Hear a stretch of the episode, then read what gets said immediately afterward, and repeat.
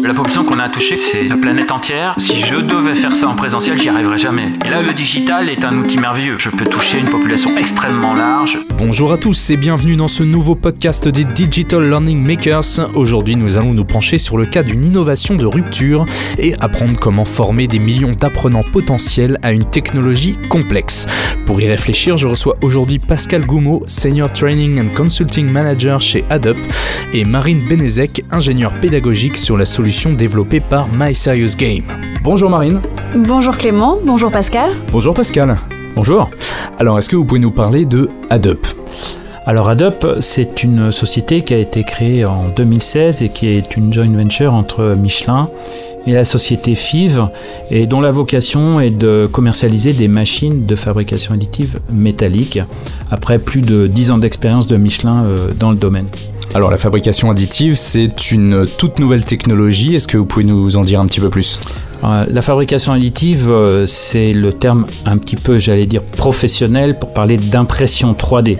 On pense souvent à impression 3D euh, comme ces machines qu'on a vu fleurir ces dernières années, même dans des supermarchés avec l'extrusion de, fils plastiques. nous, on est sur une technologie qui est dans la même famille et qui est sensiblement différente puisqu'on fait fondre de la poudre de métal par des lasers, couche par couche. Donc c'est très différent des technologies euh, classiques où on prend un bloc de matière, on enlève de la matière par un outil. En fait, on prend euh, de la poudre et par fusion, on va créer la matière, on va créer l'objet là où il doit être seulement. Donc il n'y a pas d'enlèvement de matière, il y a de l'addition, d'où la fabrication additive.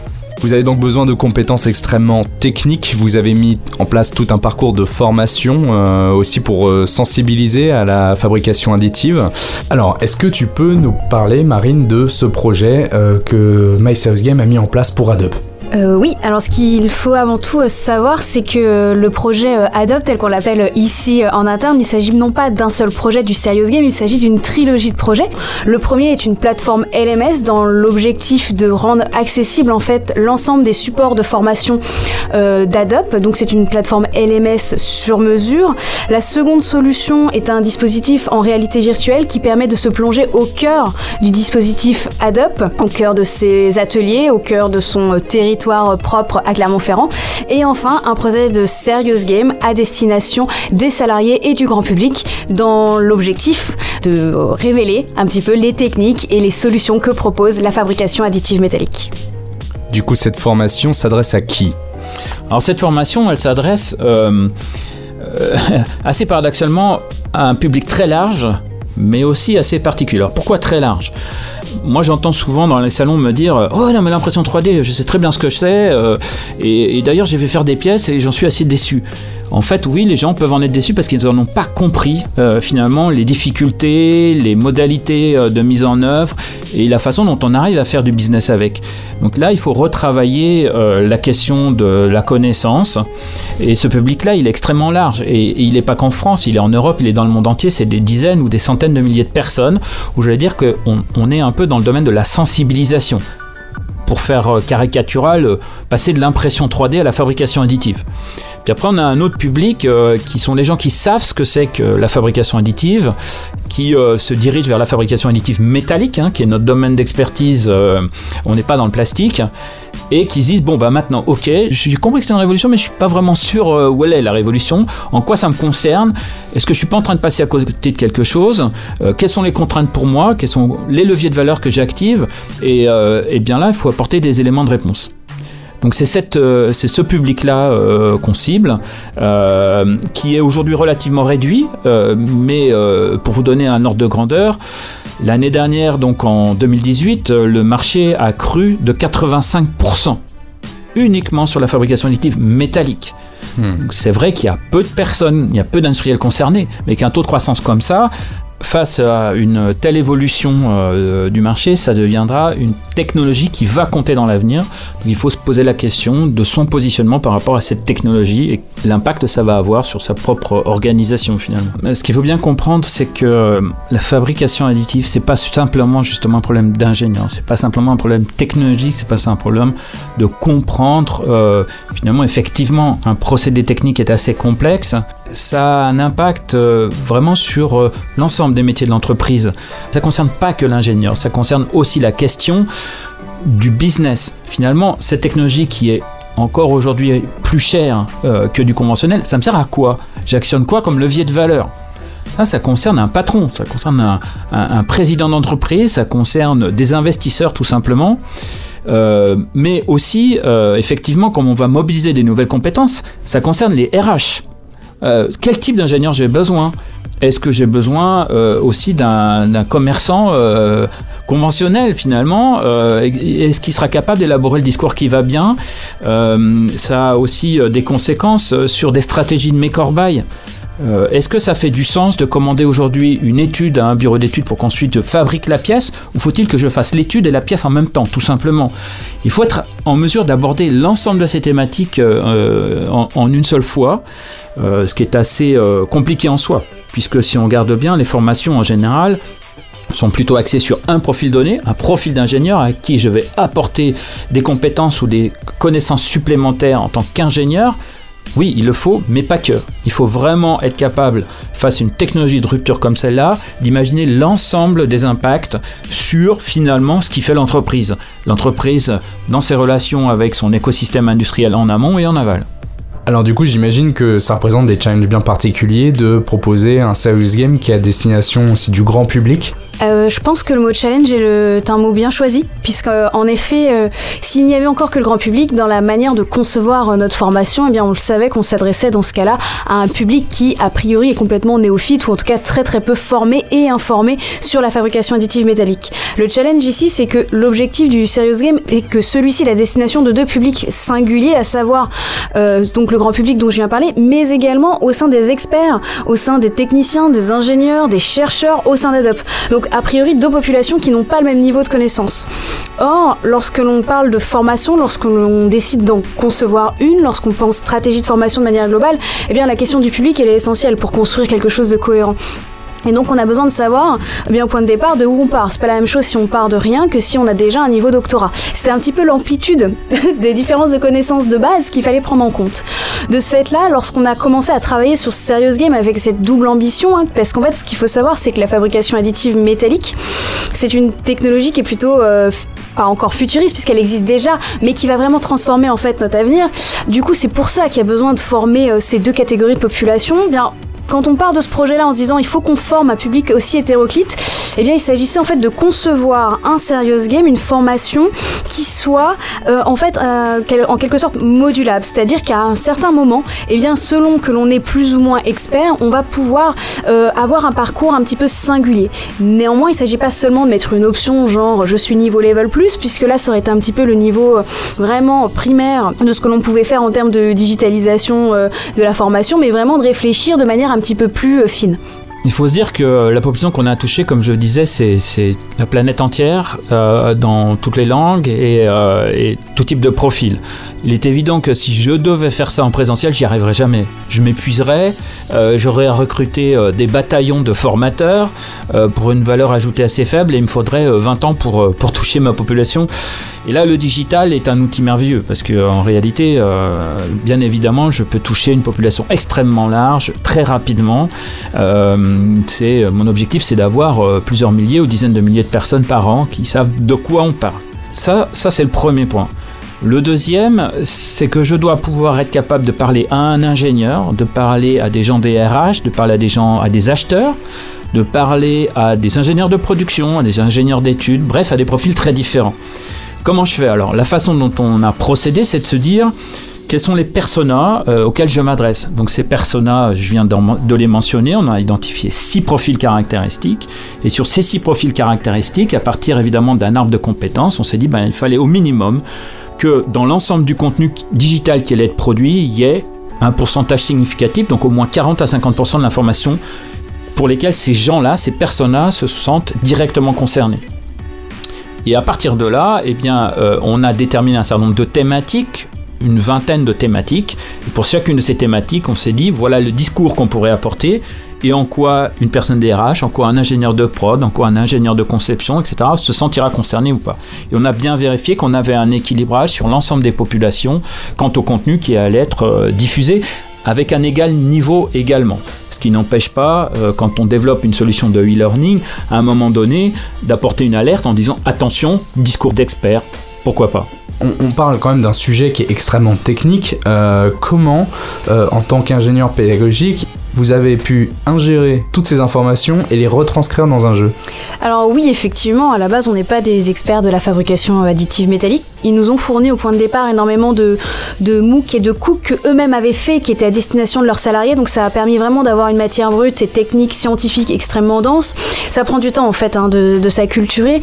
Euh, on est venu aussi sur place hein, pour essayer de comprendre et de voir comment marche une machine. Il n'y a rien de tel pour, euh, pour vraiment se plonger dans l'univers. C'est pas le tout en fait, simplement euh, d'écouter, de regarder, de prendre des notes, de lire, parce qu'il s'agit énormément de lire et puis finalement de savoir le transformer. Une fois qu'on a ce moment-là, en tout cas moi en ce qui me concerne, j'ai besoin de ce temps de latence où en fait je ne fais rien, mais où ça euh, construit en fait les briques. C'est-à-dire que ce qu'il faut savoir, c'est que au bout du compte, notre Serious Game il fait 7 heures mais ce sont des centaines d'heures de formation qu'on a eues, des, vidéos, de la lecture. Euh, donc concrètement, avant d'écrire la moindre ligne, il s'est bien passé euh, une semaine entre le moment où j'ai eu fini de prendre connaissance de la documentation le moment où, on avait commencé à écrire. Mais c'est à ce moment-là que finalement tu commences à faire des ponts, parce que voilà, la fabrication additive métallique, c'est pas juste une technologie, c'est aussi euh, des ressources humaines en entreprise qui vont se transformer, la manière d'envisager la répartition du travail, la manière dont on va pouvoir agencer différents matériaux. Tout ça, c'est énormément de données qui doivent se croiser et qui ont un lien entre elles, mais qui sont pas forcément exposées de manière évidente, tous ces liens. Donc en fait, c'est euh, vraiment ce temps, finalement, de prendre du recul sur cette manière technique, scientifique, et la manière de le retransposer en termes d'écriture euh, ludique euh, et de formation.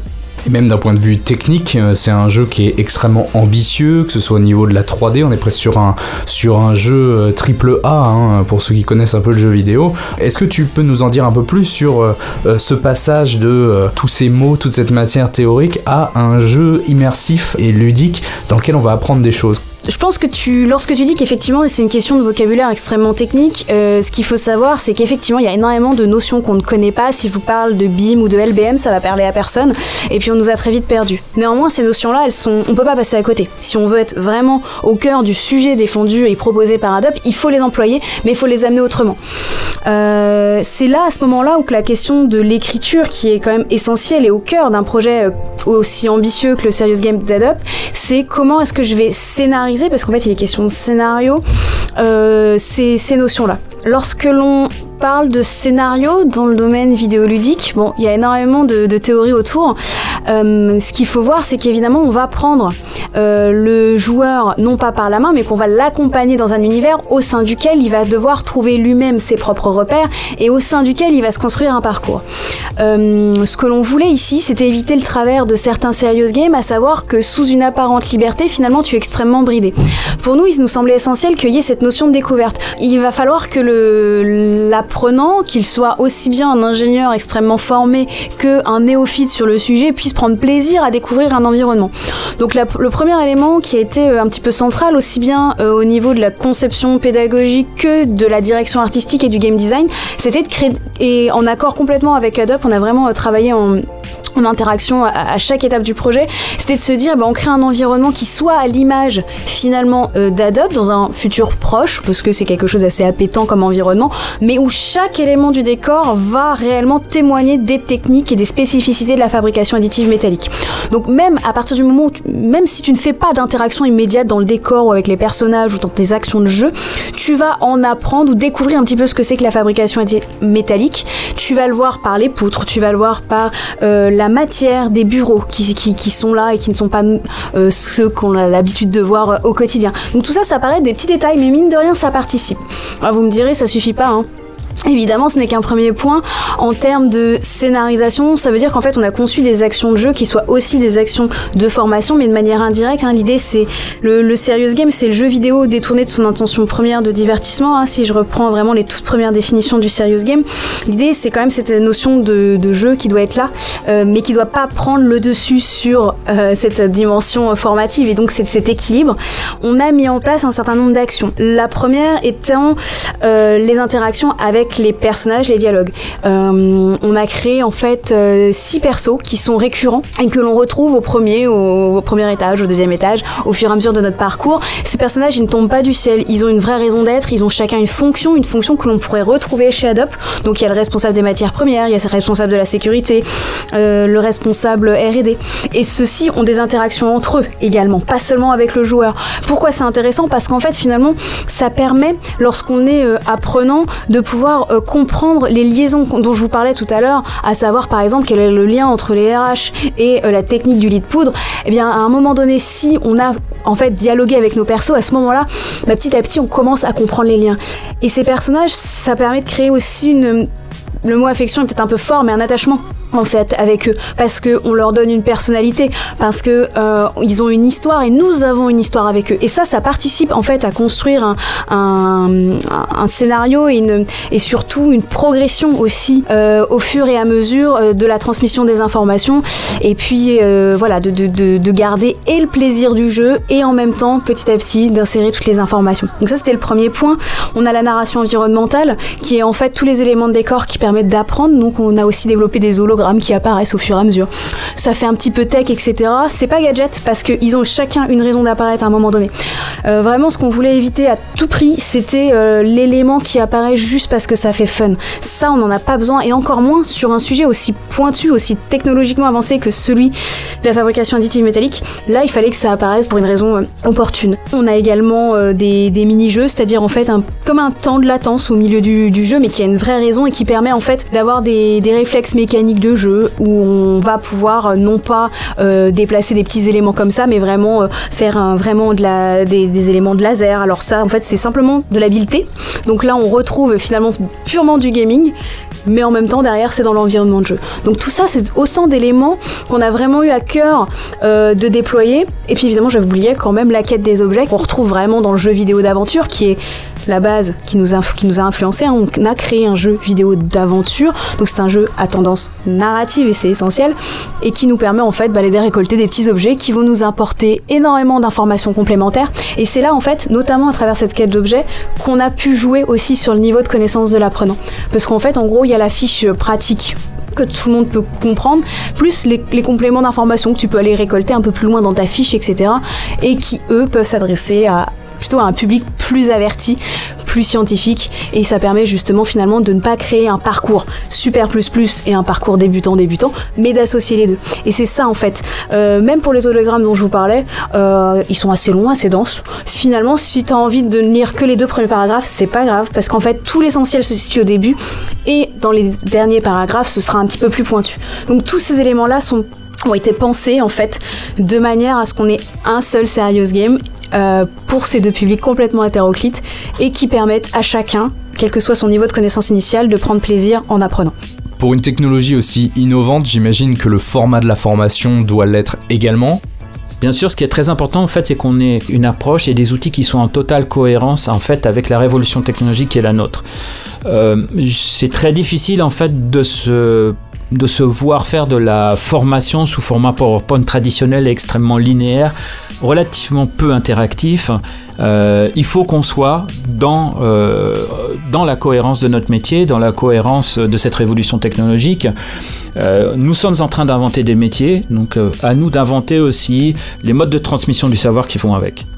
Les machines que vous utilisez pour euh, l'impression additive représentent un risque important si on n'est pas correctement formé dessus. Du coup, la réalité virtuelle pour vous est une solution pour montrer euh, euh, ces machines en fonctionnement en toute sécurité? Alors en fait, c'est comme toute machine industrielle, que vous soyez sur une machine usinage 5-axes ou sur un tour, ça présente un risque. Euh, nos machines présentent aussi des risques euh, qui sont différents des machines traditionnelles, mais présentent des risques. Donc que ce soit la réalité virtuelle ou la réalité augmentée, euh, en les utilisant bien et en imaginant finalement quels sont les scénarios auxquels on souhaite exposer les apprenants, c'est vraiment des outils très intéressants. C'est très difficile. Ce qui, est le plus dangereux finalement pour un apprenant et pour une personne inexpérimentée qui est justement là pour apprendre, c'est d'être confronté à l'inhabituel. Euh, l'inhabituel, générer de l'inhabituel sur une machine de production, c'est en soi dangereux.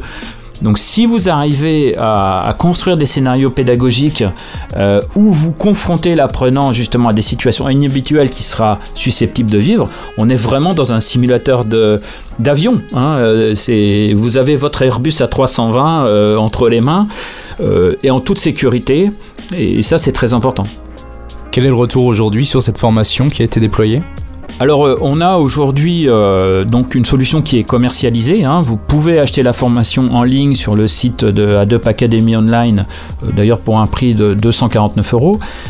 mais on peut vendre aussi des packages de plusieurs centaines de licences à des clients industriels. Le, retour il est très positif parce que si on regarde bien, si vous avez 1000 collaborateurs à former, et euh, évidemment, on ne sera pas sur un tarif à 249 euros par personne, on sera sur un tarif qui euh, se rapprochera plus de la centaine d'euros. Le vrai intérêt du client, c'est de se dire, je peux toucher 1000 personnes d'un coup à un tarif qui est totalement inaccessible en présentiel dans un temps très court. Donc on a des retours effectivement très positifs. Et il y a un autre point qui est très important aussi, euh, c'est la possibilité en digital d'apporter du contenu supplémentaire aussi souvent que nécessaire. Et comme on est sur une technologie qui est en devenir et qui bouge tous les jours, euh, il faut qu'on soit évidemment en alerte, en éveil permanent et être capable de générer du contenu supplémentaire. Donc ce contenu supplémentaire, euh, eh bien, on fait en sorte que nos utilisateurs puissent l'avoir le plus vite possible en adéquation avec l'actualité, et puis ça nous permet de maintenir le lien avec les clients aussi, évidemment. D'accord, et des projets d'avenir? Alors euh, oui, euh, évidemment, euh, là on parle de choses disponibles via une plateforme web. Pour ceux qui sont un peu plus spécialistes de ce que c'est qu'une une LMS, on peut exporter aussi l'ensemble du contenu sur, la plateforme LMS de nos clients. Et puis il y a également la version réalité virtuelle et, là, en réalité virtuelle, on accède à des choses nouvelles euh, où euh, vous pouvez directement avoir des opérateurs qui peuvent, à distance, très loin de la machine, prendre contact, alors virtuellement, mais enfin, il y a, quand même cette, mise en présence euh, d'un outil industriel assez fin, qui présente aussi un certain nombre de, risques HSE. Donc, sans risque HSE, en, en, toute sécurité, vous pouvez appréhender avec euh, une vraie, euh, j'allais dire, proximité euh, le moyen. Ça, ça c'est très intéressant et par la réalité virtuelle, ça vous permet également d'aller vers des solutions de gamification qui sont très immersives et très intéressantes pour dépasser complètement la solution classique du PowerPoint. Et Marine, de quoi es-tu le plus fier dans ce jeu? Mais je dirais que globalement, je suis assez fière du jeu en lui-même, non pas simplement parce que euh, on l'a écrit et réalisé, mais parce que je trouve qu'en termes de serious game, euh, il est abouti. Euh, on n'a pas simplement dit qu'on voulait mettre des éléments de jeu pour faire des éléments de jeu, mais on a vraiment interrogé ce que c'était que le jeu, pourquoi est-ce qu'on le mettait, est-ce qu'on n'était pas en train d'introduire des éléments de non-jeu, mais à des moments voulus. Il y a une vraie réflexion de fond vraiment sur ce que ça veut dire jouer pour apprendre. Et ça, j'en suis réellement fière d'avoir pu participer à, à, cela avec euh, toute l'équipe de My Serious Game et, d'Adobe. Voilà ce dont je suis fière. Et sinon, euh, j'aime particulièrement notre euh, petite mascotte Ados, qui est notre petite droïde qui accompagne notre personnage principal, enfin donc le joueur, et qui est particulièrement, moi je trouve drôle et impertinente, et qui apporte un petit peu le, côté détente à ce jeu et qui lui donne de l'âme. On t'entend d'ailleurs imiter sa voix dans les locaux régulièrement. Hello, I'm Ados. Merci Marine. Merci Clément, merci Pascal. Merci à vous. Vous pouvez retrouver dans la page référence du site de My Serious Game un livre blanc à télécharger gratuitement ainsi que la vidéo making of du projet si vous voulez en savoir plus. En attendant, je vous donne rendez-vous prochainement pour un nouvel épisode des Digital Learning Makers.